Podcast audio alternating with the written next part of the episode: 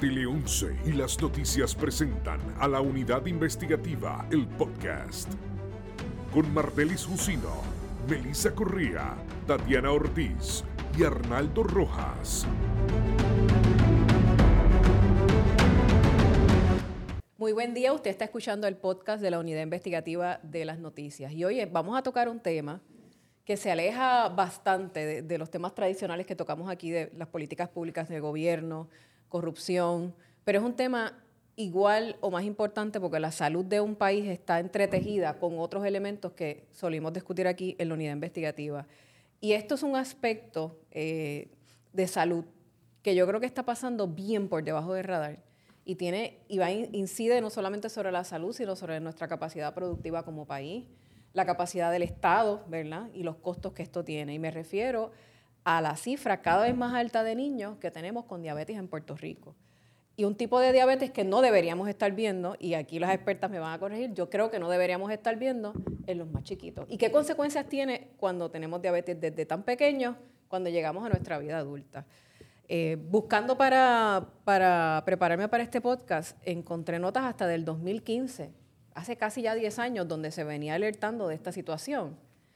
Y ahora, en el 2023, una de las expertas de recinto de ciencias médicas dice, yo creo que aquí, esta generación, ya a los 50 años, como que no va a pasar de aquí, porque van a venir cargando con, con una serie de situaciones de salud. Y conmigo se encuentra la doctora Sheila Pérez Colón, endocrinóloga pediátrica, y Sofía Bausa, quien es enfermera y educadora en diabetes. También me acompaña Arnaldo Rojas de la Unidad Investigativa de las Noticias. Buenos días a todos. Y hoy estamos aquí para aprender. Y usted que nos está escuchando también, para que aprenda y aplique, ¿verdad? Porque no solamente es preocuparse, hay que ocuparse.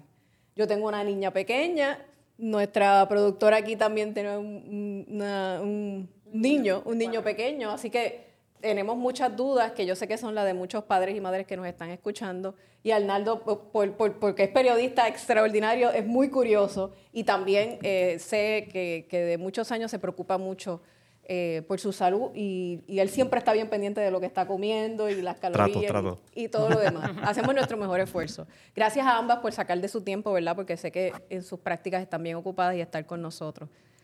Eh, es preocupante esta situación, doctora. Sí, saludos a todos. Es sumamente preocupante, como bien mencionas, la prevalencia que es los casos existentes y la incidencia que son los nuevos casos de diabetes en la isla han ido en aumento. Tenemos aproximadamente, cuando hablo de diabetes tipo 1, 200 nuevos casos al año, que es una cifra alarmante. Eh, el diagnóstico de diabetes tipo 2 también ha aumentado, pero el diabetes tipo 1 es más común que en el 2.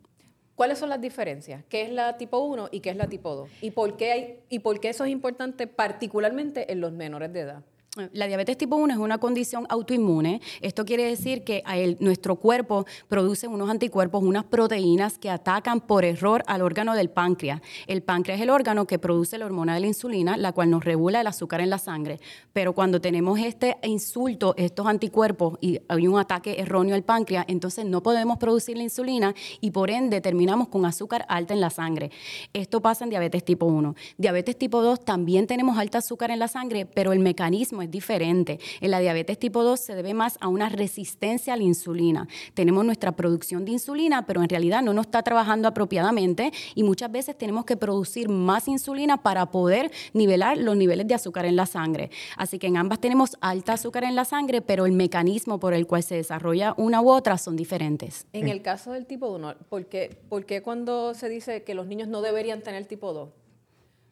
Digo, uno no quisiera que tuvieran ninguno. O sea, pero porque una es hereditaria y no, los genes no me ayudan mucho. O sea, ¿cómo, por, qué se dice que el tipo 2 no deberíamos estarlo viendo en menores de edad? Mira, abuela, así de fácil es escoger el seguro obligatorio en el formulario digital. Ajá, déjame ponerme los espejuelos. Después de registrar tu sello, el sistema te va a indicar que selecciones a la aseguradora de tu preferencia para tu seguro de responsabilidad y marcas aquí. ¡Eh! Yo soy la que voy a escoger. Listo. Ponle tu marca en el formulario digital. Aseguros múltiples. Ponle tu marca en el formulario, acuérdate. Bueno, ambas, muchos años atrás, ¿verdad? Lo que se decía era la diabetes tipo 2 es de adulto, no debe ser en los niños. Pero ¿qué pasa? Que por la epidemia de obesidad que vemos hoy en día y que hemos visto que ha ido en aumento durante los últimos años, estamos viendo nuevos casos. Se debe al sedentarismo, se debe a la mala nutrición. Eh, y como bien mencionaste al principio, eh, cuando diagnosticamos un niño a los 10, a los 11 años con diabetes tipo 2, ellos tienen el riesgo de desarrollar las complicaciones más tempranas. Cuando hacemos un, un diagnóstico de diabetes tipo 2, por ejemplo, ejemplo, un niño de 11 años versus a un adulto de 30, 40 años, nosotros esperamos que entonces, desafortunadamente, las complicaciones que vemos en adultos ya unos maybe 10, 20 años después del diagnóstico, lo vamos a ver temprano cuando hacemos el diagnóstico a los 10 años en un niño. Es por esto que a lo mejor una de las doctoras comentaba que no sabemos hasta cuánto vamos a ver hoy en día, ¿verdad? Hasta cuánto van a durar los niños eh, que tienen diabetes tipo 2 por la por la preocupación de que si desarrollan las complicaciones. hace 30 años, ¿un endocrinólogo veía esto en su oficina? ¿Un, doctor veía esto en su oficina? No como lo estamos viendo hoy día, no. Pero ¿en cuál de los dos tipos el estilo de vida incide más? Bueno, e, en ambos, porque yo siempre aclaro esto, los diabetes, los pacientes que padecen de diabetes tipo 1 también tienen que comer saludable y tienen que tener un estilo de vida saludable, hacer ejercicio, por ejemplo, pero definitivamente con el diabetes tipo 2 que se debe más a uno de los factores de riesgo es la obesidad. Es por esto que entonces el estilo de vida, eh, el hacer ejercicio, el no quedarnos sentados en las pantallas, pues es importante para tratar de prevenir el desarrollo de diabetes tipo 2. Aunque quiero mencionar que el factor genético está en ambos es para diabetes tipo 1, diabetes tipo 2, pero es diferente. Hay una susceptibilidad genética, como lo llamamos nosotros en diabetes tipo 1, que es que a lo mejor de nosotros cuatro, eh, si fuésemos niños, a lo mejor dos de nosotros sí tenemos ese ya en nuestra información genética el riesgo, mientras que otros no los tienen. Y viene este insulto donde se producen los anticuerpos. Y cuando hablamos de este insulto, pueden ser factores del ambiente. Por ejemplo, se han escuchado a veces son infecciones virales, que es lo más común. Eh, a veces hablan de, de las proteínas en la leche, por ejemplo se está estudiando a ver si la, la deficiencia de vitamina D, pero hoy en día ciertamente no sabemos, pero sí sabemos que es algo que pasó en algún momento, a veces pasa hasta en útero, cuando la mamá está embarazada, nos da a lo mejor una infección y los años después entonces el niño desarrolla la diabetes tipo 1. Diabetes tipo 2 no es así, es otro tipo de susceptibilidad genética, es por ejemplo mi padre tiene diabetes, mis abuelos tienen diabetes tipo 2 o mi mamá padeció de diabetes estacional, entonces yo como niño tengo un riesgo a desarrollar diabetes. So, en ambos hay susceptibilidad genética, un poco diferente, pero en ambos tienen que ver. Por eso es que entonces, siendo así, la prevención y la buena alimentación desde las edades tempranas de vida es lo importante. Fundamental, fundamental para ambos y definitiva un poco más para la diabetes tipo 2 es sumamente importante. Que verdaderamente es importante aclarar que la diabetes tipo 1 no se puede prevenir, no hay prevención, aunque tú lleves la mejor dieta del mundo. Diabetes tipo 1 es una condición de salud que no es prevenible. Diabetes tipo 2, pues sí, en la mayoría de los casos es prevenible. Correcto. Ahora bien, pero eh, en, en cuánto incide la alimentación en la diabetes tipo 1, por ejemplo? Bueno, lo que pasa es que una persona que ya es diagnosticada con diabetes tipo 1, pues la recomendación para que pueda crecer y estar saludable cuando hablamos de niños, pues necesita llevar una alimentación saludable. Eso no necesariamente es porque tiene diabetes tipo 1, es porque queremos que esté saludable, pero ya tiene una condición que lo predispone a un montón de otras complicaciones de salud y por eso es que se, se hace más hincapié en la parte de la salud en la parte de la nutrición, pero verdaderamente todo niño debe llevar una alimentación saludable, tanto para manejo de diabetes tipo 1 como para prevención de diabetes tipo 2 o para prevención de cientos de otras condiciones de salud posibles.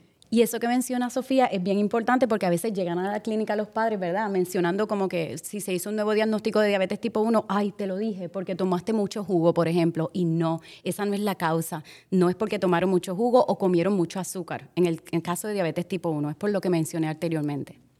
Usted tiene una experiencia personal. Sí. Eh, cuando su hija tenía cuatro años, ¿qué pasó? Mi hija fue diagnosticada con diabetes tipo 1 a los cuatro años.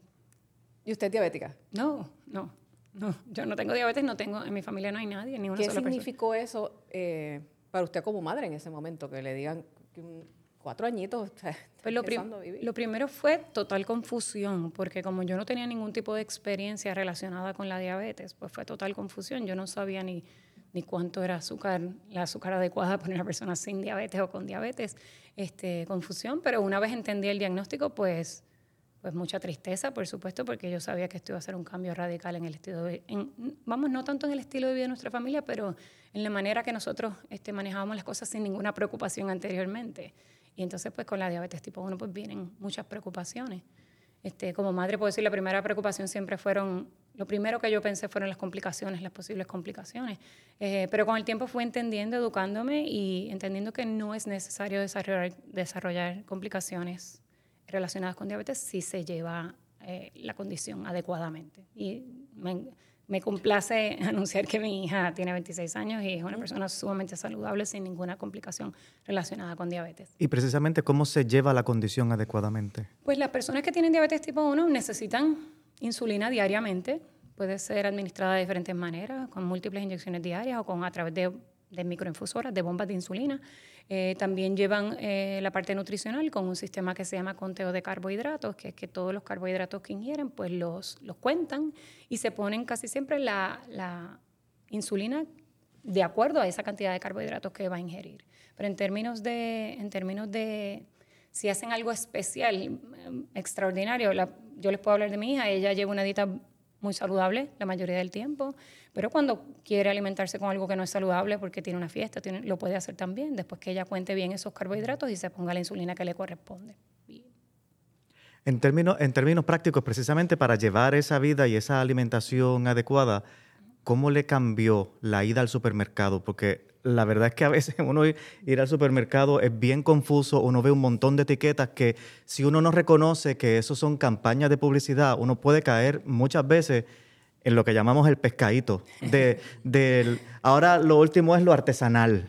Sí. ¿No? Eso es lo que está de moda. Antes de eso era eh, carb free, orgánico, todas esas cosas. Entonces, uno sabe que esos son, uno sabe que esos son etiquetas eh, creadas eh, en, eh, De, de, mercadeo, claro. Pero a usted como, de verdad, desde ese momento, esa ida, esa visita al supermercado, ¿cómo le cambió? Pues honestamente no cambió mucho, porque ya nosotros en nuestro hogar llevábamos una dieta balanceada, saludable. En mi casa siempre se comieron frutas y vegetales todavía el día de hoy.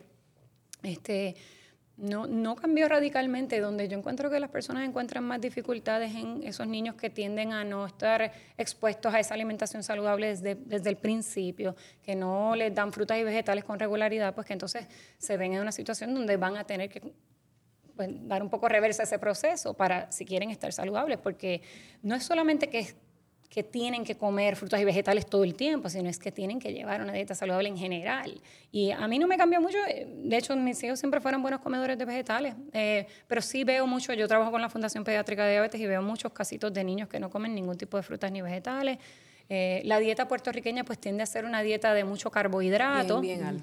Y entonces pues, pues ahí Ahí vienen algunas este, situaciones, vamos a decir, pero no quiere decir que no se puedan enfrentar y que no se puedan manejar.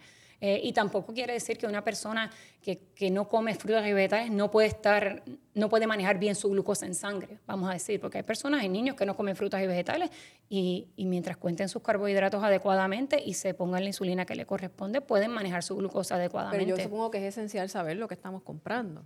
Sí, y sí. entonces, pues, eh, en el caso de los niños, bien, tenemos multiplicidad de productos con campañas de personajes animados y obviamente en la colocación incluso en el supermercado, pues eso es todo una ciencia, ¿no? Y está al nivel del, del menor. Eh, por ejemplo, traigo el ejemplo, por ejemplo, de los yogur. Siempre nos han dicho que el yogur es saludable y en principio yo creo que lo es, pero, pero yo me imagino que hay que, que, el padre y la madre y eventualmente educar a ese menor tienen que aprender a leer lo que se llama la etiqueta que está en la parte de atrás, que son los factores nutricionales. Eh, ¿Cómo se da ese proceso de enseñanza? ¿Qué uno mira cuando uno va a buscar, sea un niño diabético o yo quiero evitar llegar a esa diabetes tipo 2? Porque por lo que ustedes me están diciendo, la tipo 2 es como medio buscar. o sea, me la gané. Sí, este, tiene la predisposición, pero, sí. Eh, ¿Qué, ¿Qué, miro yo? O sea, que, ¿cómo yo sé que el producto es bueno, eh, es el mejor producto para, para ese niño o esa niña? Pues obviamente, mientras más azúcar añadida tenga un producto, pues menos saludable va a ser, siempre mientras más azúcar añadida tenga. Pero hay alimentos que tienen azúcar natural también y esos alimentos pues tampoco se deben eh, consumir en exceso. Eh, la, las indicaciones yo creo que cuántos son 25 gramos de, 6 cucharaditas de, de, azúcar diaria es el máximo que una persona debe consumir. Y nosotros en esta sociedad estamos muy, muy por encima de eso. ¿Eso es cuánto? ¿25 gramos? Creo que son 25 gramos, 6 cucharaditas.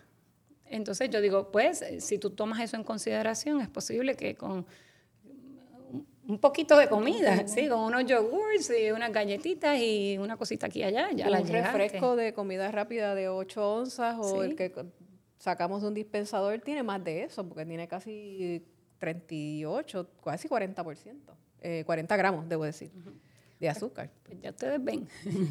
De hecho, para, para un menor de dos años se recomienda que no se le dé ningún, menor de dos años, ningún tipo de azúcar refinada, ningún tipo, hasta los dos años. Así que yo veo a esos bebés celebrando su primer cumpleaños comiéndose un bizcocho completo con frosting y infarto.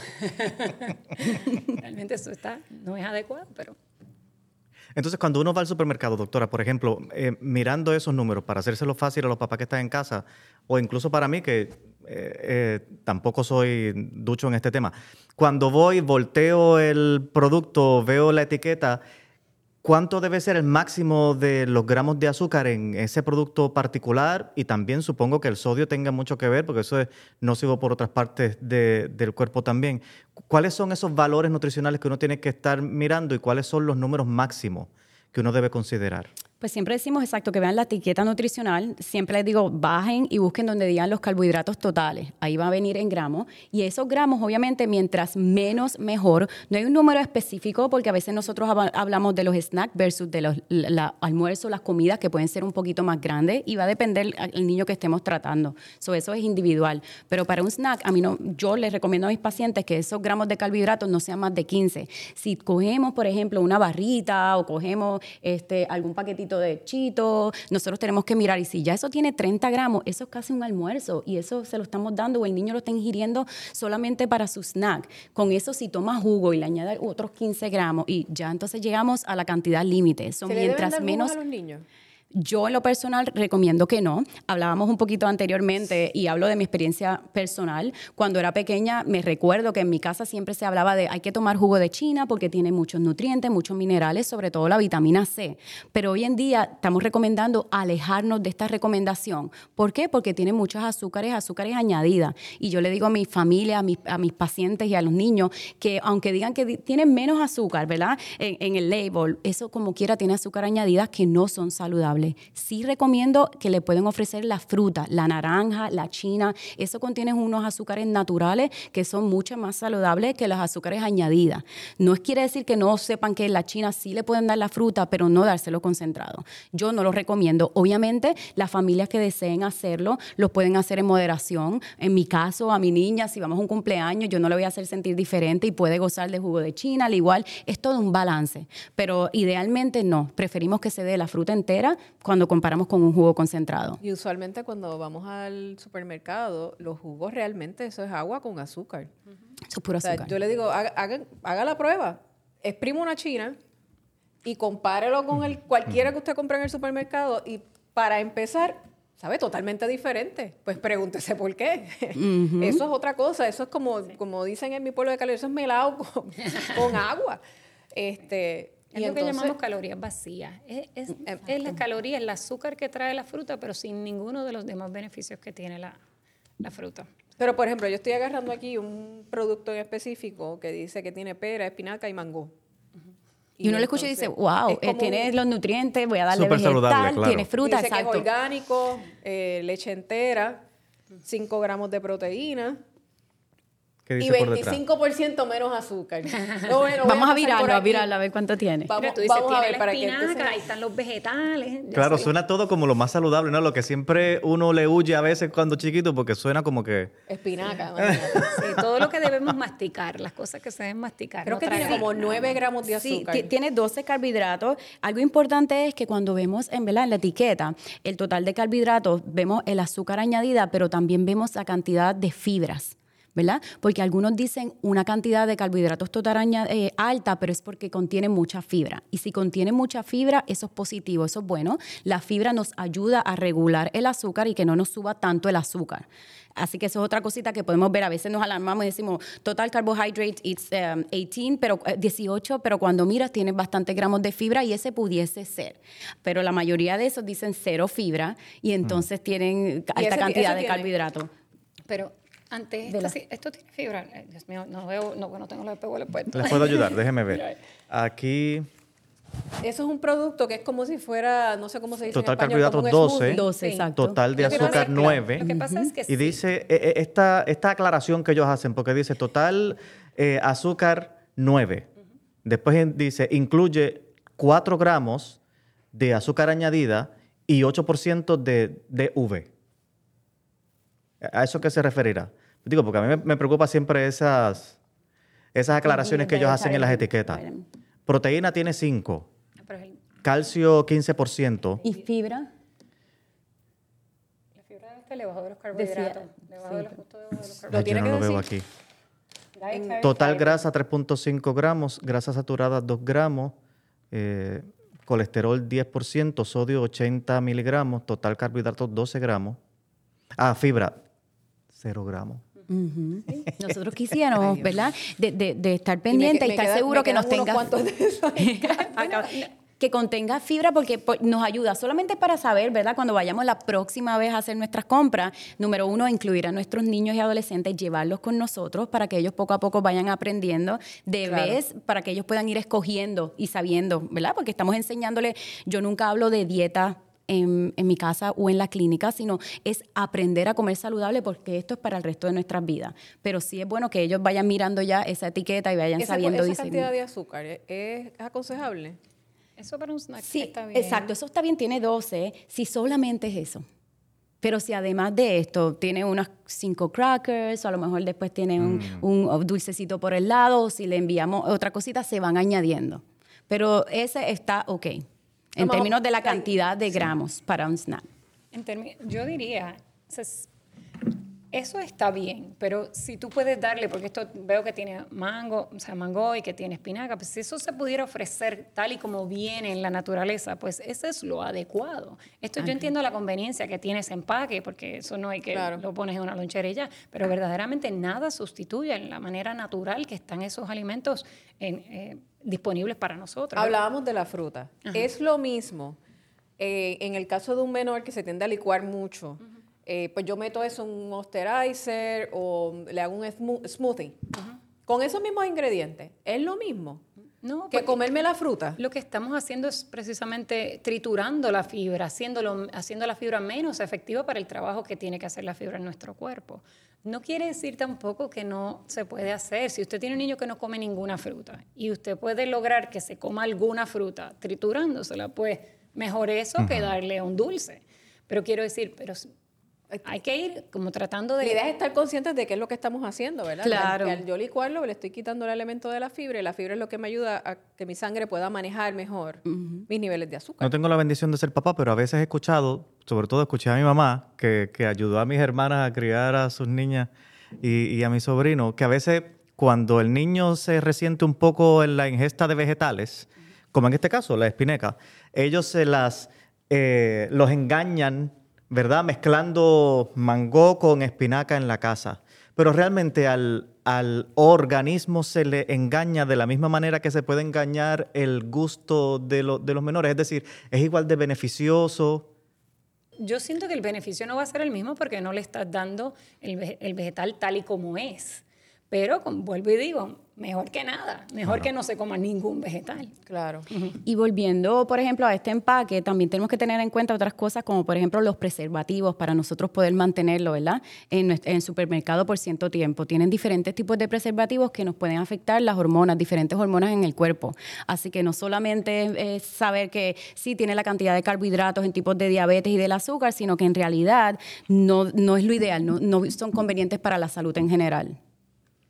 Yo quisiera hacer el ejercicio porque todavía estoy un poco confundido de si yo tuviera un niño o una niña eh, y voy al supermercado, ¿cuáles son esos valores que debo mirar? Si voy a hacer el ejercicio de la etiqueta, ¿a dónde, dónde debo trazar la raya? Por ejemplo, ya sabemos que es importante el carbohidrato. ¿Dónde debo? Y supongo que también eso tiene que ver con la edad. Eh, ¿a- a dónde te- primero, ¿dónde trazamos la raya de la edad?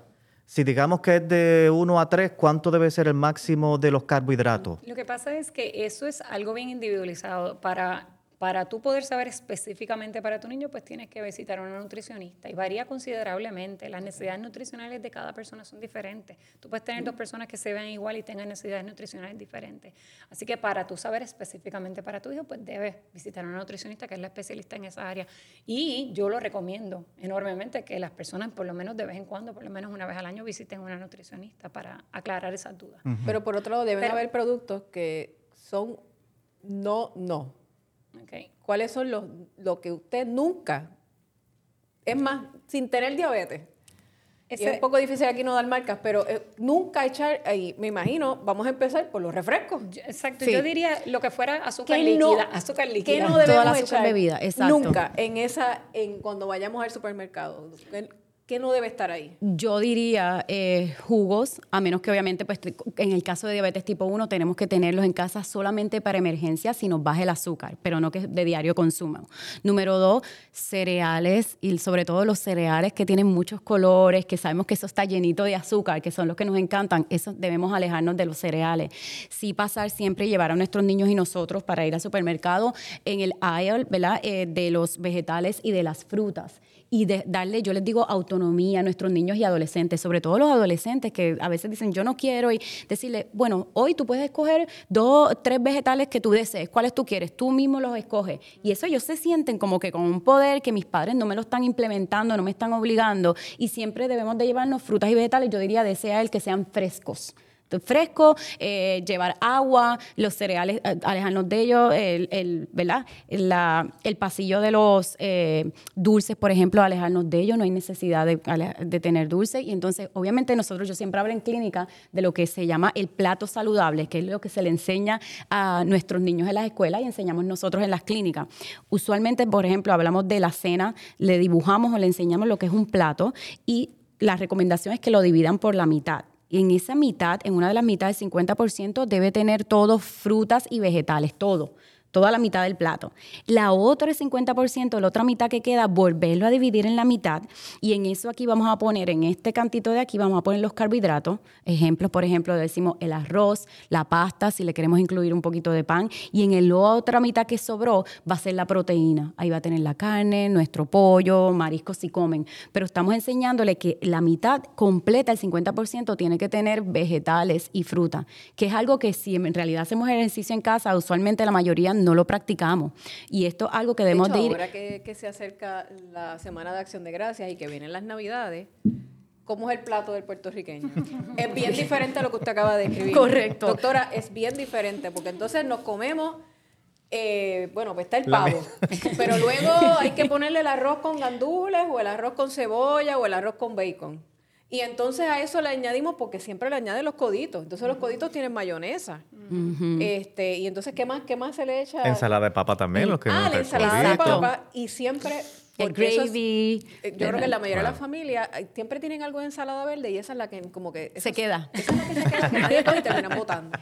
Y eso como que me huele a un Con exceso de carbohidratos. Esa azúcar, eso- esa azúcar en la sangre, si se la midieran a esa familia, Yo digo llegaría eso por un día al año. O sea, quiero decir, eso se puede, si tú llevas una alimentación adecuada, eso se puede hacer un día al año o dos días al año. Si tú te portas tres. bien, te puedes dar ese atracón Por supuesto, porque no queremos, no queremos que la gente deje de participar en, la- en, las- en las fiestas y en reunirse en familia y que, que se sientan este, como que no es tradición. Eso se puede hacer sin problema. Lo que pasa es que no lo podemos hacer todos los días. Y entonces en nuestra vida en Puerto Rico, eh, eso se ha convertido en algo de todos los días, donde los niños, yo lo veo todos los días, no comen ningún vegetal. Nosotros tenemos una cepa de niños que llegan a nuestra fundación que reciben nuestros servicios de nutrición, que la nutricionista sale diciendo, no come ningún vegetal, ninguno. Eh, La única fruta que come es, por ejemplo, la fresa y más ninguna fruta tampoco. Entonces estamos ya creando, y no estamos hablando solamente para prevención de diabetes, esto, esa mala alimentación lleva a muchísimas otras condiciones de salud crónica que, que van a afectar a esa persona a largo plazo. Pero Y yo diría que tenemos que ser ejemplos, ¿verdad? Los papás somos ejemplos, los que estamos cuidando, los cuidadores somos ejemplos desde pequeños. Ellos van a aprender de nosotros, si nos ven nosotros tener un plato bien grande, llenarnos el plato de arroz y habichuela y carne. No podemos pedirle a nuestros niños, tenga diabetes o no tenga diabetes, que su plato sea moderado. No, tenemos que dar el ejemplo. Si en casa, desde pequeños, nosotros les vamos educando por ejemplo y ellos ven la necesidad de comer los vegetales y que nosotros lo ingerimos, hay una alta probabilidad de que ellos van a aprenderlo y aunque no lo crean, ya ellos solitos cuando sean grandes van a incluir sus vegetales en su plato. La yo mala entiendo que alimentación es el principal factor de riesgo, a juicio de ustedes. Para diabetes. yo diría que para, eh, eh, Para sí, diabetes la mala tipo 2. para diabetes tipo 2 sí y está a la par con el sedentarismo. Hoy en día, desafortunadamente, no estamos haciendo ejercicio, están sentados, la tecnología nos ha llevado, ¿verdad?, unos adelantos en unas cosas, pero en otras estamos, nos está afectando. Los niños están jugando todo el tiempo. Yo recientemente eh, me mudé a Puerto Rico y me mudé a una urbanización eh, para que mi niña salga, corra bicicleta y tenga esa oportunidad que nosotros tenemos, ¿verdad? Y al principio fue como que no, hay muchos niños y me encanta, ahora acá estamos saliendo más, pero la mayoría pues se queda en su casa, están, no están haciendo mucho ejercicio. Es algo que a mí me nosotros gustaría en una revertir. generación donde ya a las 5 de la tarde estaba, el- el- sobre todo las madres, pegando el grito, ¡entra a comer! Porque no queríamos porque entrar. estábamos afuera. Claro. Estábamos este, divirtiéndonos. Sí, sí. este, Hay- divirtiéndonos, hay corriendo bicicleta y ahora uno sale afuera y es como coquí, coquí. Claro. Hay, una, hay unas directrices, las establece el CDC, de la cantidad de actividad física que debe realizar un menor, o sea, un niño, eh, son 60 minutos de actividad física moderada diarios. Para los adultos, para los adultos son 150 minutos de actividad física moderada semanales.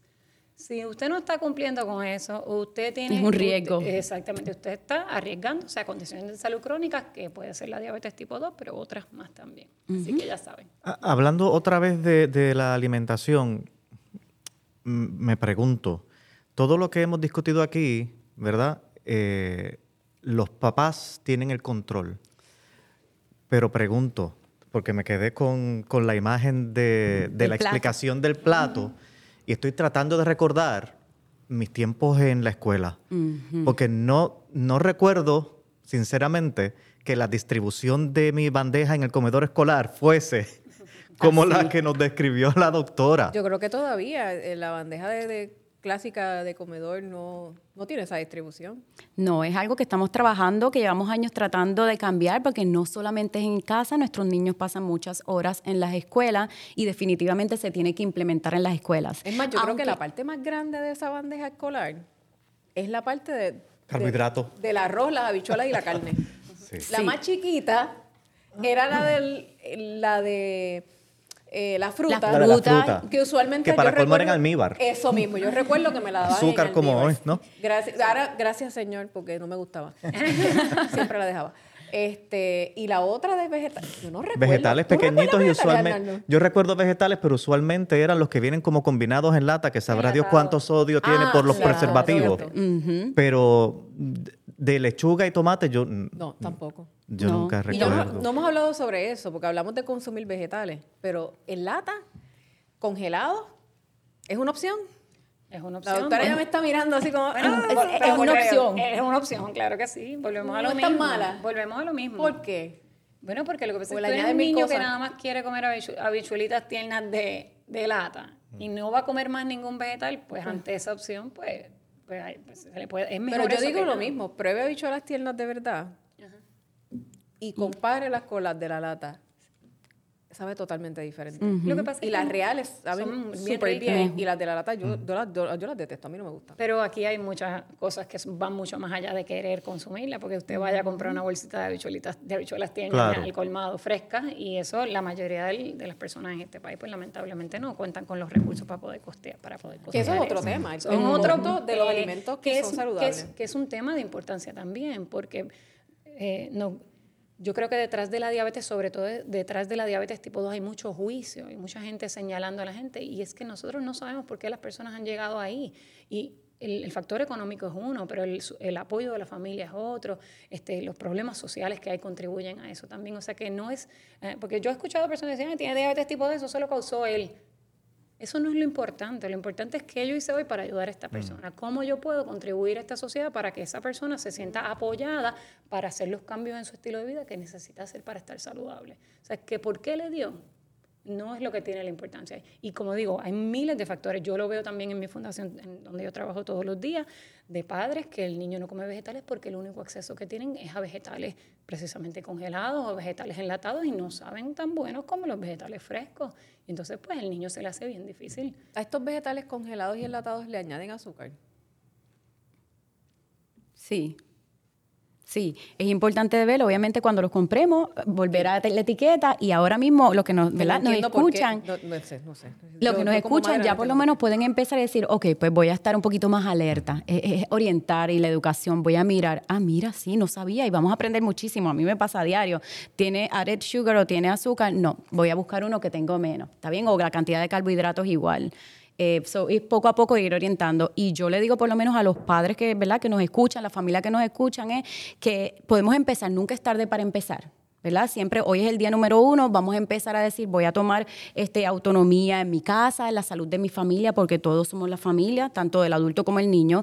Voy a empezar a aumentarle la cantidad de ejercicio. Les digo, no tiene que ser una hora, porque a veces pues están en, de- eh, están en- en estudios supervisados, después de la escuela, llegan tarde, hay muchas situaciones y no necesariamente tenemos que hacer la hora diaria. A veces podemos, ¿verdad?, hacer 20 minutos ahora, estudian 20 minutos después, porque a veces me dicen, doctora, una hora no tengo. Es buscar la manera y ajustarnos, pero una hora diaria, comer saludable, yo diría bajar la cantidad de jugos, de azúcares, de carbohidratos, empezar a introducir un poquito más de frutas y vegetales. Si me voy un poquito más específica en, en términos de fruta, yo siempre hablo de lo que termina en berries.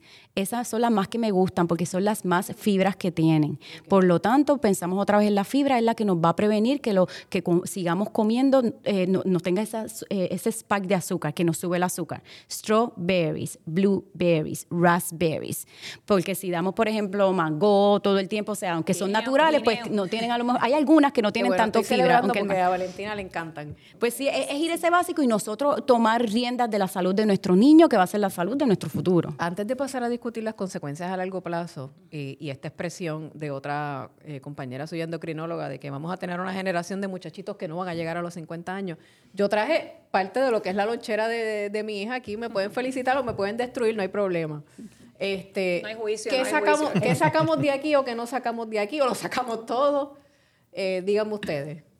Ya, ya discutimos lo que era como el smoothie, que tenía este, la, la- la imagen de las espinacas con... Mira, exactamente, lo principal. Yo voy a empezar, manzana, yo, ya, saben, Una yo empiezo manzana con verde. fruta y vegetales. Mira, Esto está mira. excelente, esto es una manzana verde. ¿Verde o roja, Mira, doctora? ¿saben que La realidad es que ambas son saludables, porque ya ahí estamos yendo Pero un poquito, pero azúcar. la roja tiene más azúcar, por esto esta nos sabe un poquito más agria, más sour, tiene un poquito menos, pero de verdad sí, cualquiera está bien. gusta mucho. Lo que pasa es que cuando uno se le cierra el ojito, pues...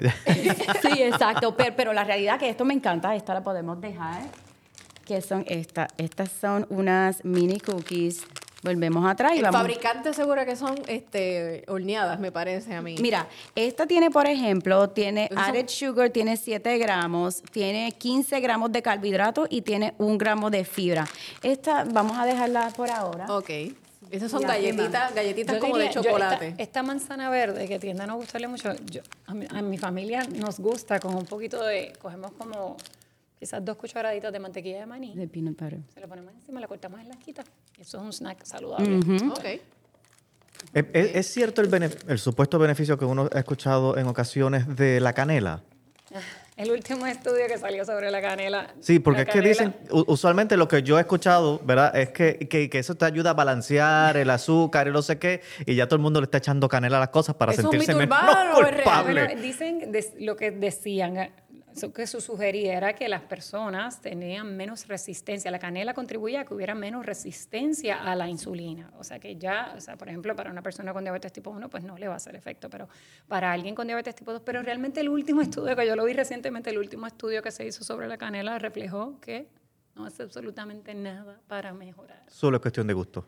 Así que, Yo pero- diría que sí, que, que si te gusta la puedes utilizar, de que hay- está en controversia lo de los beneficios, muchos años sí se creyó que puede ayudar, así que sí se la pueden poner, yo no estoy en contra de eso, pero obviamente no vamos a depender de la canela para que nos controle nuestro azúcar ni nada por el Estamos estilo. hablando porque yo he visto personas que hasta Dejan la no, no, que se ponen que las cápsulas porque las venden las cápsulas de canela. Entonces, es ¿Tienen bien- cápsulas de canela? Sí, es bien importante aclarar.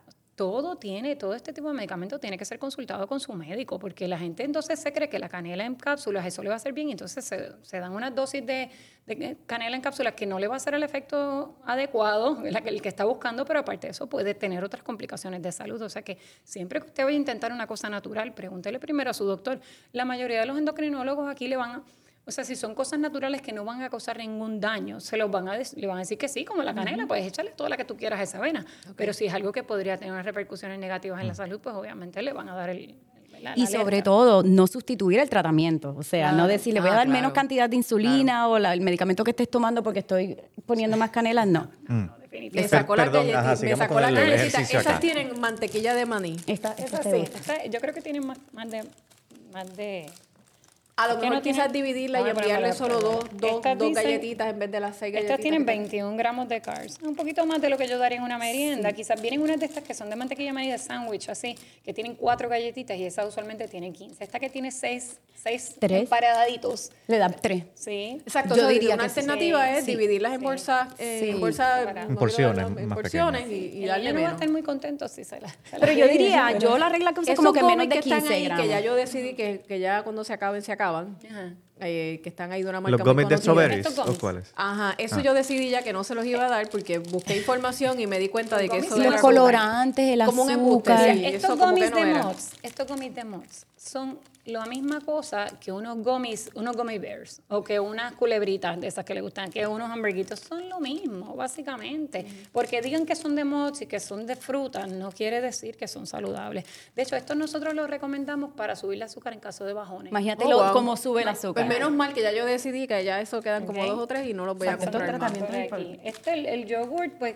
como, como mencionabas tú ahorita, el Me yogur di se- cuenta de que los yogures para niños, yo creo que ya, eh, es triste, pero tienen a veces hasta más azúcar que los de los adultos. Sí. Entonces he empezado a, a descartarlos porque me di cuenta de que eso no era. el Lo ponen lugar para darle color, para darle sabor, ¿verdad? Para que ese paladar ese niño le encante, para que lo vuelva a comprar. Eh, A Claro. veces hay un yogur que yo digo, eso es como un postre. Y como esas que comerte son, un que son como unas un bolitas que tienen un probióticos. Eh, Son esas acá. Esas le gustan ¿Cuáles mucho a mi hija. Estas, Esas, las que esas. son. Esto tiene, dice aquí. Son como unas bolitas con yogur que asegura tener probióticos en el empaque. Esto tiene 15 carbs, pues tiene la cantidad de carbohidratos más o menos que la que nosotros recomendamos en Para general para las meriendas. Para, Para las meriendas. meriendas. Estamos hablando de que un snack o una merienda debería ser esa bolsita sola. Exactamente, con agua. Ok. Yo no le echo jugo en la merienda. ¿Sabes? Casi es que en casa no Pero ves, esto no tiene compramos 15 jugo. gramos de carbohidratos y tiene 7 de ellos son de azúcar añadida. O sea que, obviamente, mientras más, volvemos, mientras más azúcar añadida tiene un alimento, menos saludable se considera. Pero no quiere decir que es que no se puede comer esto. Pero hay que controlarlo. Es que, es que si que tú me dieras estas dos cosas, si tú me dieras la manzana o me dieras estas frutitas con yogur, yo supuesto que la siempre, siempre voy a escoger la manzana, porque yo quiero escoger la Claro. fruta en su estado O no natural. echarle dos de Esto, ellos, por que a veces se quedan que con ganas de más y bien darle grandote, dos. un corazón enorme, dice orgánico, oatmeal, avena, eh, dark chocolate, suena saludable. Déjame ver. Total carbohydrates, ok. ah. Y eso, y eso nos gusta mucho. Un cuadrito, creo que tiene 14 gramos. Mira a ver si tiene 14 gramos, un cuadrito Yo nada le más. envío uno o dos. Tiene 16 gramos de Un total cuadrito. carbohydrates, O sea tiene que un entonces- gramo de fibra y 7 de azúcar añadida. 18. No debo Y pasar de uno. Exacto. En total 28 es un, un size. Si le vas a enviar esto, obviamente, pues nada más, porque ya estamos en los 18 gramos. Ya para mí, otra Y vez estamos en el... Debería O, o picar uno, porque es bastante grande. Tú le puedes Ah, sí. enviar uno. Uno, yo diría no más de uno. Ok. Lo Sí, que te decir, hunk tú puedes es la cantidad de eso. Ahora existen, existen alternativas para meriendas y snacks infinitas. Prácticamente todos los vegetales se consideran vegetales, son libres. O sea, tú le puedes incluir a eso. Yo digo cosas que esto no es usual en los niños, pero mi hija, por ejemplo, yo le enviaba, yo compraba los pimientos de colores y se los, se los picaba en unas tiritas y se los enviaba en una bolsita. Pimientos, pepinillos, este, zanahoria. Zanahoria, las baby carrots, las zanahorias pequeñas. tú puedes, sí, tú- porque obviamente con ese cuadrito de, de oatmeal que acabamos de hablar, pues el niño quizás se siente con hambre todavía porque eso es bien pequeñito. Pero entonces, ¿cómo nosotros hacemos que se sientan más llenos? Pues le añadimos cosas que no contribuyan a la glucosa, que no, o sea, que no tengan carbohidratos o que sean sumamente bajas en carbohidratos. Y ahí están todos los vegetales del mundo. Y el pan, porque el puertorriqueño, eso es como el arroz y las habichuelas. ¿Qué hacemos con el pan? El pan eh, lo descartamos, lo moderamos, integral, no integral. Yo- y entonces con los integrales también eso es otro tema, porque hay que mirar la etiqueta. No todo lo que dice integral y es brown es integral de verdad.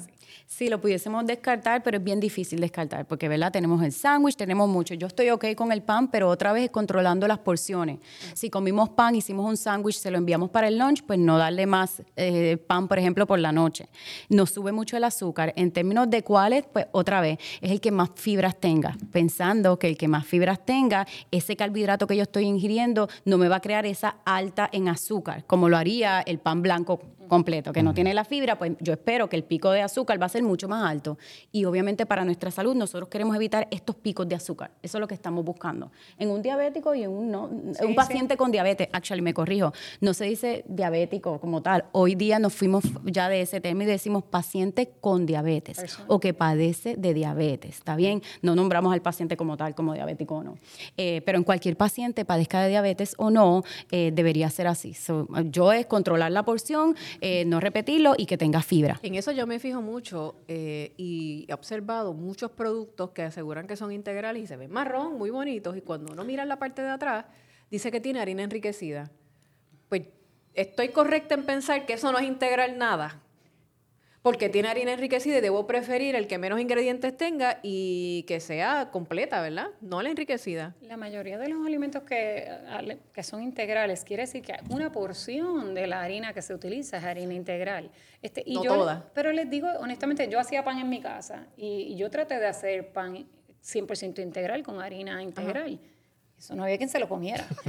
Ok. Así que por eso es que, por eso es que- y yo tratando de, este, eh, había un detalle importante sobre la cuestión del pan que yo quería decir, Ajá. porque esto impacta, y es que estamos hablando, por ejemplo, que de una merienda, 15 gramos de carbohidratos es más o menos adecuado. Se recomienda en términos generales para, para, para personas adultas entre 45 y 60 gramos de carbohidratos por comida. ¿Ok? 45 a 60 gramos de carbohidratos, esa es la recomendación general, ¿verdad? Como digo, si alguien quiere saber específicamente para él o para ella, pues que vaya a su nutricionista. Pero para que ustedes tengan una idea, una pulgada de pan de panadería, de pan de agua, una pulgada contiene 15 gramos de carbohidratos. Ay, Dios ¿ok? mío. Así que se los digo para que lo... Porque piense usted, cuando usted va y se come, qué sé yo, un sándwichito. Ya con de- los dos de la slices, cantidad de pan que me he comido hace dos semanas. Ay, Dios Pero, mío. pero lo que pasa es que son detallitos que no quiere decir que no puedes comer eso. Volvemos, tú puedes no comer. Pero no puedo hacerlo todos, los días, que voy a la panadería y me balance. como Ah, ahí como... Exacto, siempre hago el cuento. A mi hija cuando vino a Puerto Rico le encantó ir a una panadería, nosotros somos vegetarianas y a ella le gusta comerse un sándwichito de queso americano y huevo, porque eso es como bien puertorriqueño. Y nosotros vamos y el día que ya llega se come eso. No se lo vuelve a comer en Claro. todo el tiempo que está aquí, Claro, pero fue y se dio su gusto y no tuvo ningún problema con su glucosa. que No puede ser un hábito. No, puede ser, no puede ser algo de, de todos los días. Exacto. ¿Qué pasa cuando estas- estos patrones se convierten en un hábito? Eh, otra compañera endocrino- endocrinóloga de la ciudad decía que vamos a tener una generación que no llegan a los 50 años. ¿Te Dentro- coincide? Bueno, eh, si seguimos con el, con la, el desarrollo de diabetes y el alto azúcar, las complicaciones que también trae la obesidad per se, podemos empezar a padecer de otras condiciones, como por ejemplo la alta presión, empiezan a padecer de colesterol, de apnea del sueño, que también desafortunadamente lo vemos en, en casos pediátricos, ya no solamente de adultos. Todas esas complicaciones son por, ya sea por la obesidad o por tener eh, resistencia a la insulina. Hígado graso es otro de ellos, que estos casos están aumentando. Hígado graso lo veíamos en pacientes adultos y hoy día lo vemos en pacientes pediátricos. So, las repercusiones son muchas a nuestra salud. Es por esto que estamos tan, nosotros como endocrinólogos, ¿verdad? Este, estamos tratando de educar a nuestra población, a educar a nuestra isla, tanto a mayores como a, casos pediátricos, a niños, de que coman más saludables, de que nos movamos, porque si no, pues, como dice mi colega, este, esperamos que si seguimos así, pues, las complicaciones pueden llegar antes de lo esperado. Eh, sobre los riñones también tiene un impacto. Bueno, si tenemos el azúcar, en, el caso de diabetes, por ejemplo, y esto pasa tanto para diabetes tipo 1 como para diabetes tipo 2, cuando nuestra azúcar no está controlada por mucho tiempo, usualmente tenemos esta hiperglicemia, alta azúcar en la sangre, nos puede dar la complicación de una condición de los ojos que se conoce como la retinopatía diabética, nos puede afectar los riñones, nosotros le conocemos nefropatía, en este caso por diabetes, igual nos pueden afectar los nervios, le conocemos como neuropatía. Además de esto, pues sabemos que nos puede traer otras consecuencias en todo el cuerpo, como ya hablé, eh, eh, en, todo, en el, todo el sistema nos puede traer complicaciones. Tengo una cita aquí que me llama mucho la atención. El- me refiero a la doctora Margarita Ramírez, del directora del Departamento de Endocrinología del Recinto de Ciencias Médicas. Y ella dice, vamos a tener una generación completa de muchachitos que no van a llegar a los 50 años o van a llegar en diálisis, con amputaciones. Es bien triste, es bien serio que, y los padres no se dan cuenta de la magnitud del problema y que los niños lleguen o, los niños que lleguen van a estar incapacitados, que es lo peor, no van a poder llevar una vida activa normal ni tener productividad. Bien preocupante. Es bien preocupante y hoy gracias a la tecnología tenemos maneras de tratar de prevenir, de no tener esas complicaciones. Hoy día tenemos, como manejamos en la diabetes, es verificando el azúcar, ¿verdad? No solamente con el monitor, el glucometer que le llamamos, hoy, tenemos lo- hoy en día tenemos los monitores continuos de la glucosa, que han sido una ventaja en nuestros casos pediátricos porque aunque el papá esté en la eh, trabajando o la abuela esté en casa, nosotros podemos estar monitoreando constantemente el azúcar y podemos saber si tenemos que darle insulina o llamamos a la escuela o llamamos a nuestros niños. Esto no existía años atrás y podía estar el niño en la escuela todo el día con alta azúcar. Recuerden que el alta azúcar, eh, la- eh, aquí Sofía está demostrando exacto la- una de las aplicaciones de uno de los, de los monitores. Mi hija, mi hija vive en México. Miren eso, de lo que estamos hablando. La hija de Sofía tenía diabetes tipo 1, está en México, usa un monitor de azúcar y ahora mismo el azúcar está en 114 y esto es vivo, esto es ahora. Así que imagínense la, la- la paz que le da esto, número uno, a los cuidadores y número dos, que si está alta, ¿verdad? ¿Qué hace Sofía? Llamarla, mira, tienes que darte insulina, estamos recordándole. Esto no lo teníamos años atrás. Hay diferentes maneras de nosotros saber si el azúcar está controlado, que es con el monitoreo de azúcar, o con una- un estudio que se llama el- la hemoglobina A1C, la glicosilada. Esta nos da el promedio del azúcar en la sangre los últimos tres meses. Eso es lo que le llaman la chota. Esa misma, esa misma. Sí, esta misma. Y nos dejan saber exacto, porque a veces llegan a clínica con unos números perfectos, aunque, aunque hoy día, pues, eso no se puede hacer porque nosotros tenemos no los monitores que sabemos a ciencia cierta lo que pasa, pero antes cuando no existían los monitores, los pacientes nos llegaban a la clínica con una lista de los azúcares escritas a mano de dos semanas atrás, de tres meses, y los azúcares eran perfectos, pero cuando veíamos la hemoglobina A1C estaba por las nubes y nosotros, no está, eso, eso ya no existe, pero sí, este valor nos deja saber cuán controlamos estamos. Y idealmente, como regla general, pero es individualizada por la edad, queremos que esté cerca de los 7, 7 menos, 7.5, ese es el valor. Si nuestro paciente, nuestro niño en casa, nuestro, nuestro hijo está en una hemoglobina A1C de 8, de 9 de- o de double digit, 10, 11, 12, que desafortunadamente lo vemos, eso es que esos últimos tres meses ese azúcar ha estado por, por las nubes todo el tiempo y acuérdense, volvemos, está bien alta, está bien alta el azúcar, se nos va, nos afecta los ojos, nos afecta los riñones, nos afecta los ¿Cuán nervios. frecuente que usted vea en la oficina eh, pacientitos que ya tienen problemas de visión, que le están trayendo otras complicaciones? Mira, no es frecuente que lo vemos como en adultos, ciertamente no lo es, pero de que lo vemos sí se ve, que eso es lo que nos alarma a nosotros, que antes en los casos pediátricos no se veía y sí hoy en día lo estamos viendo. Em, Yo diría que lo más que, que hemos visto niños con proteínas en la orina, o sea, con que ya ¿Qué significa son eso? unos markers, o sea, son unos indicativos para posibles complicaciones renales. Que el- esas pruebas se le hacen periódicamente, por lo menos una vez al año, y entonces pues cuando se Niños con complicaciones renales. Sí, no, no quiere decir que el niño tiene, Pero es este, o sea, quiero decir, son unas- unos indicativos, vamos a decir. eh, obviamente el niño todavía, esos órganos están jóvenes y fuertes y todavía hay, si la persona pues asume un, asume un manejo ¿verdad? más adecuado de, de su condición, pues puede no tener complicaciones a, a corto, o sea, a largo plazo, quiero decir, aún si tiene proteínas presentes en la orina. Pero eh, hemos visto, yo te diría que eso es lo más que, que nosotros hemos visto, proteínas en la orina. ¿Qué es lo más que le preocupa a ambas con esta situación del aumento que cada vez, o sea, va para arriba? Las estadísticas no, no, no están bajando. No bajan, no. Yo definitivamente eh, es, es alarmante que, que podamos ver estas complicaciones que sabemos que pasan a tan temprana edad. Pero yo soy bien positiva. y ¿Sabemos el- cuántos niños tenemos ahora mismo en Puerto Rico? Como medio millón de adultos tienen diabetes, ¿no? El número todavía estamos, la estadísticas. estadística, la fundación ha trabajado bien duro y pronto en, en unos días van a hablar sobre las 14 estadísticas en el 14 específico. El Día Mundial de la Y yo Diabetes estuve buscando los números y Salud tiene información muy detallada de los adultos. Pero de los niños, de, los, de los niños no vi, o sea, no tengo el número reciente de cuántos niños tenemos en Puerto Rico Te- ahora mismo. se van a enterar. de eso les vamos a dar pronto. La fundación va a estar Sí. hablando en una ¿Es semana. un número pero por el que nos tenemos que preocupar? Es- bueno, yo me preocupo. Vamos, habrá gente que no le preocupará, pero sí, realmente. Sí, es alarmante. Yo entiendo que es alarmante. Cualquier, yo diría que cualquier número, ¿verdad? En casos pediátricos de diabetes es alarmante. Y otra vez, lo que nos preocupa, me preocupa a mí, es el futuro de nuestros niños, de que tenemos que hacer algo ahora. Ah, volviendo a las escuelas, por ejemplo, yo como doctora endocrinóloga, ¿en qué me gustaría que hubiesen unos cambios en términos sociales, por ejemplo? Me gustaría que las escuelas se cambiaran cómo se está dando la alimentación a nuestros niños, a los adolescentes. Sé que se propuso un plan de empezar unos cambios, pero tienen que ser unos cambios ya. Por ejemplo, en Estados Unidos recientemente el USDA habló y hizo este, un algoritmo de lo que va a cambiar en las escuelas en los Estados Unidos, pero esto va a ser ya, eh, el algoritmo es como de cuatro a cinco años, ¿por qué esperar tanto? Debemos de hacer los cambios ya, no podemos seguir esperando. Las escuelas fundamental, la educación física en las escuelas, yo entiendo que en la mayoría, no hablo en ninguna en particular, pero a veces los niños a medida que van pasando de grado, a lo mejor le dan, coges educación física o coge economía, por ejemplo. Debe ser yo diría que, que, debería ser parte del igual que el español, el inglés, la matemática, tenía que tener la educación física, porque en algunas familias no tienen el tiempo, no tienen el lugar para hacer ejercicio. Y cuando digo lugar, yo digo, tú no tienes que ir a un gym a hacer ejercicio, un gimnasio, podemos hacerlo en casa, en el cuarto, o sea, eso no es excusa. Pero me gustaría ver más clases de educación física que sea para todos hasta cuarto año, mandatorio. Me gustaría que cambiaran como estamos, ah, no jugos en las escuelas, más agua, más vegetales, más fruta, disminuir la cantidad de porciones. Me gustaría que se lugares de parque en, donde viven, ¿verdad? Residen nuestros niños, parques que sean seguros. Hay veces que los padres dicen que quieren, quisieran que sus niños hagan ejercicio, pero no se sienten seguros por X o Y razón de los lugares, que sean más seguros. Volver a, volver a otra vez como decíamos, a hacer más ejercicio. Todo esto nos va a ayudar a tratar de retrasar o idealmente parar esta alta incidencia de diabetes. En este caso estaba hablando específicamente de diabetes tipo 2. ¿Cada cuánto escuchamos de eso en las campañas políticas?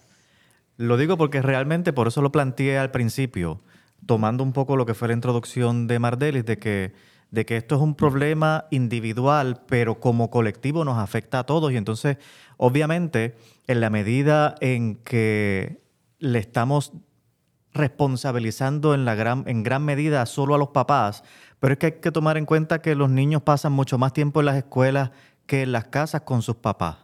Y entonces coincido con, lo que dice la doctora. Aquí estamos hablando de que hay muchos niños que desayunan y almuerzan en las escuelas eh, porque no tienen otra opción en la casa. Y de nuevo, hay muchos niños que pasan muchas horas en la escuela y yo recuerdo eh, en mis clases de educación física que si los compañeritos no llevaban los balones o las bolas para jugar, no había porque las canchas ni tan siquiera los, los, los canastos tenían, tenían las mallas. Y entonces, en ese sentido, uno ve que los políticos se enfrascan en un montón de discusiones sobre un montón de cosas y te dicen hasta de qué color tú tienes que usar el lápiz para escribir. Sin embargo, en otras cosas que quizás sean mucho más importantes, como esta, uno no ve... ¿Tanto énfasis? tanto énfasis y el sentido de urgencia, que es el que ustedes han planteado. Hay sentido de urgencia. Sí, definitivamente. Yo creo que la, última persona que yo recuerdo que se preocupó y se ocupó de esto fue Luisa Piticándara. Correcto. Que esa fue su bandera como legisladora. O sea, ella le dio mucho énfasis y muchas críticas que recibió, ¿sabes? Por los proyectos que ella tuvo que obligaban a los, a los establecimientos de comida rápida a que se pudiera sustituir y tú pudieras pedir agua. Entiendo que ella fue responsable de esto y muchísimas críticas que tuvo pero eso fue uno de sus proyectos o de misiones, banderas, cuando llegó a la legislatura. a, mí me, a mí me consta que hace unos años se, se, cambió el arroz de las escuelas públicas para arroz integral. Correcto. Eso causó tanta y tanta controversia y de hecho, y, y en términos generales lo que yo he visto es que la alimentación, aunque yo siento que se puede mejorar un poco la alimentación en las escuelas públicas. La alimentación en términos generales es bastante saludable, o sea, lo que ofrecen. Lo que pasa es que también yo, yo, yo trabajo mucho con las escuelas y yo he estado en escuelas donde el papá viene con una bolsa de McDonald's porque el nene no se quiere comer lo que está en el almuerzo. O sea que realmente eso es una, yo pienso la clave para el manejo de la diabetes, si ya la persona la tiene, o para la prevención de la diabetes está en la educación. yo siento que eso es lo principal, que esos niños logren entender que es mejor comerse una manzana a comerse un pedazo de pan porque es más saludable para ellos, porque a largo plazo ellos se van a sentir mejor y van a estar más saludables. Y eso solamente se puede lograr a través de la educación. Yo siento que eso es lo, si algo el Departamento de Educación para mí debería integrar, es eso, es la educación de lo que es saludable, eh, todo lo que envuelve salud. Y yo creo que hay otro paradigma a nivel social que tenemos que cambiar y lo discutía eh, recién con mi esposo, y es que cada vez que el niño o la niña hace algo bien, le damos un dulce. Ay, María, sí. Eso yo Entonces, lo yo no entiendo, Sí. yo no entiendo. Entonces, la, la dicotomía y la, para- la paradoja es como yo le digo a mi hija Valentina que eso es malo, pero si por otro lado hubo un cumpleaños y lo primero que me le dan es una bolsita y eso está, y entonces yo voy sufriendo. Mira, Entonces yo, o sea, eso hay que cambiarlo, o sea, porque los premiamos con eso. Entonces, ¿cómo tú lo educas si por un lado le dices, eso hace daño, eso afecta a tu salud o ti- y tienes que tener control? Claro, porque Pero por el otro, cuando saca buena nota o hace algo bien, te das una paleta. Claro, porque tu Cambiémoslo por cerebrito hace libros, esa sí. asociación de lo bueno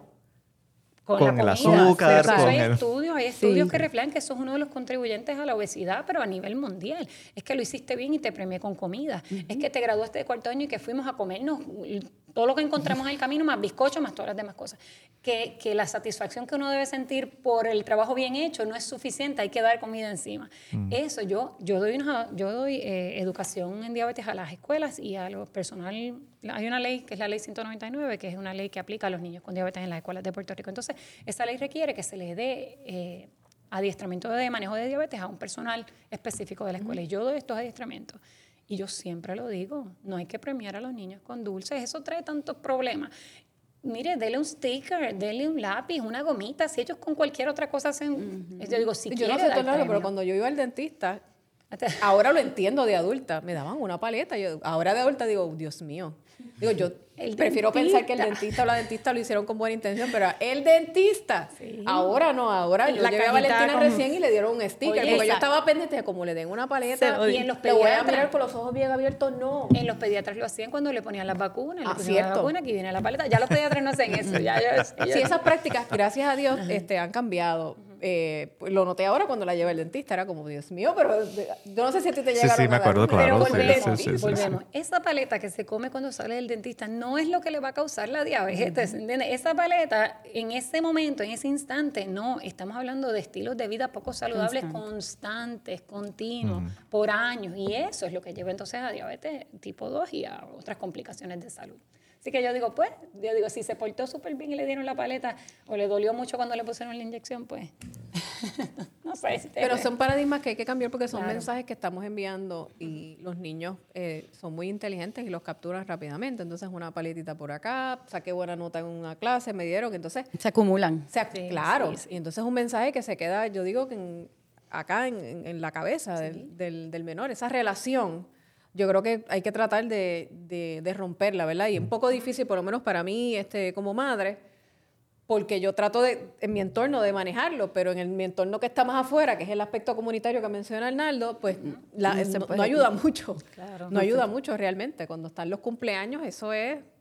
Por eso aquí otra vez es poco a poco empezar la educación, porque yo creo que eso, eso a lo mejor seguirá pasando, ojalá se- sea en menos escala, pero siempre van a estar expuestos. Es nosotros enseñarles que en algún momento nuestros hijos puedan decir, me ofrecieron estas, yo- dos, uno saludable y uno que no es saludable, y que sea nuestro hijo que diga, voy a coger saludable. ¿Verdad? Ese, eso es lo ideal, porque siempre se van a encontrar con, con, con ofertas, pero sí, hay que educar. Y sobre todo yo diría también con lo que es el marketing, los anuncios. Es constantemente, si vamos a casa ahora, vamos a analizar 24 horas de, te- de la televisión y van a ver cuántos anuncios salen, ¿verdad? Que, que están, este, decimos, directamente para nuestros niños, ya sean de jugo. ¿No vemos, ¿Cuántos anuncios vemos de, de vegetales, por ejemplo? No, en realidad. O de frutas, sí. ¿Cuánto? No, vemos de la soda, vemos del jugo, vemos de los cereales y estos colores y los niños prenden su iPad y su teléfono y les sale una ad de, de comida. Todo esto, eh, eh, eh, el problema es en grandes escalas. va, va influyendo. Bueno, le- les quiero agradecer, no sé si Arnaldo tenga alguna pregunta adicional. No, yo doy bien. Les quiero agradecer por estar con nosotros eh, Muchas gracias. y darnos esta orientación. Es bien, bien importante porque esto impacta, nos impacta a todos de alguna manera o de otra. Eh, y en la medida en que cada uno pueda poner nuestro granito de arena, pues vamos avanzando, aunque sea poco a poco. Así que le agradecemos a ambas eh, por estar con, con nosotras. Comparte este podcast gracias. eh, porque sé que es de utilidad para cientos de padres y madres que están pasando por esta situación o si usted simplemente quiere evitarlo, eh, llegar ahí, ¿verdad? De alguna manera o controlarlo, pues yo creo que esta información le puede ser de utilidad. Doctora, las personas que quieran sacar cita, ¿verdad? O conmigo, yo, mi práctica se llama Elite Endocrine MD. Estoy en el Doctor Center en Ciudadela y también estoy en el Doctor Center Hospital Orlando Health en Dorado. No hay muchos Puede- endocrinólogos pediátricos aquí en Puerto Rico. No, ¿verdad? gracias a Dios, nosotros ¿Cuántos estamos, son? estamos volviendo, 11 o 12. Más o menos. 11 o 12. entonces no Me da acuerdo ahora abasto. mismo, Creo que son Sí, 12. pero, pero la cantidad de pacientes que necesitan endocrinólogos pediátricos aquí en la isla es grande, so tenemos mucho trabajo.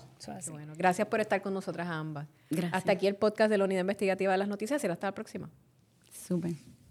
Presentado por Seguros Múltiples. Imagínate si no nos tuvieras. Acabas de escuchar la unidad investigativa de las noticias Tele 11.